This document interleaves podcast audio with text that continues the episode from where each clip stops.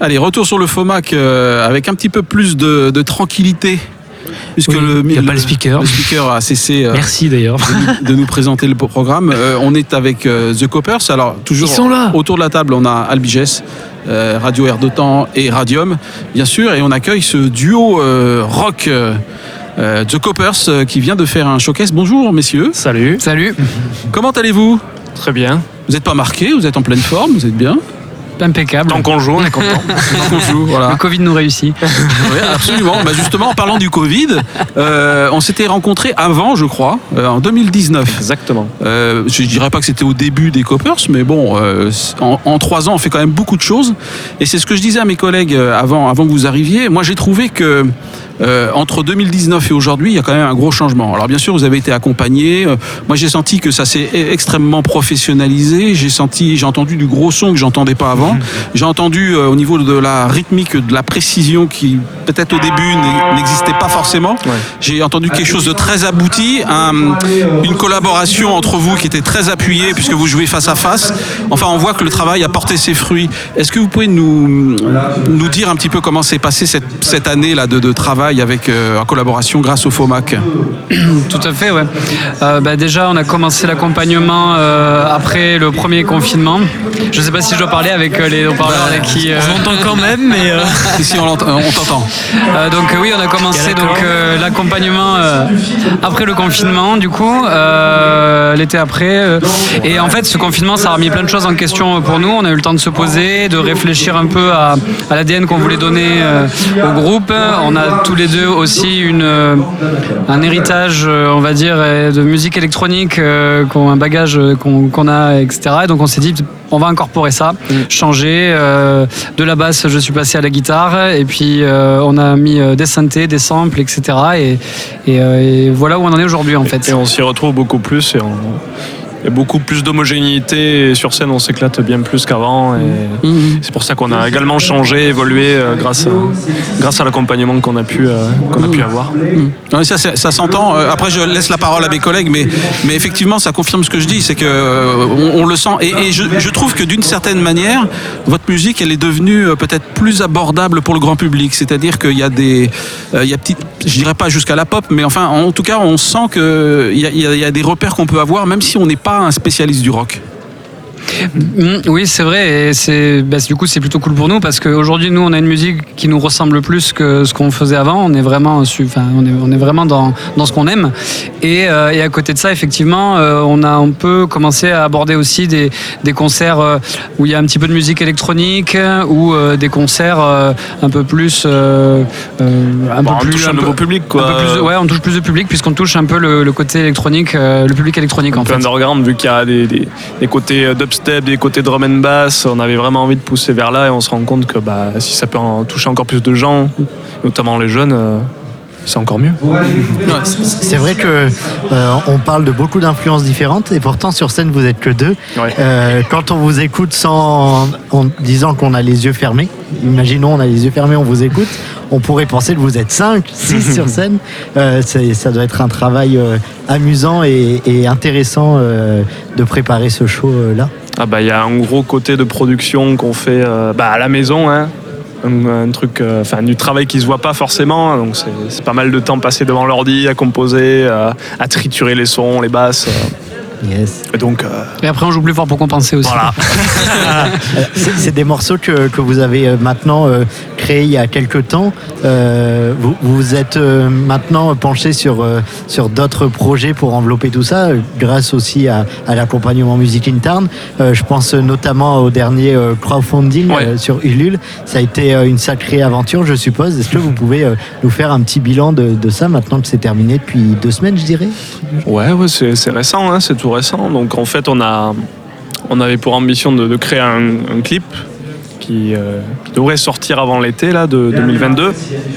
Et donc on a fait appel à bah, toute notre communauté euh, pour nous aider. Il y a aussi l'ADA qui nous a soutenus également dans ce projet. On, va tourner le clip avec les Incultés qui sont en gros des professionnels euh, basés à Toulouse, qui ont fait des écoles de cinéma et voilà, avec qui on s'entend bien et qui, qui sont plutôt dans la même veine que nous en termes d'identité aussi euh, et du propos qu'on veut défendre. Euh. sur une société un peu futuriste. Ok, donc vous avez déjà l'idée, euh, les storyboards, euh.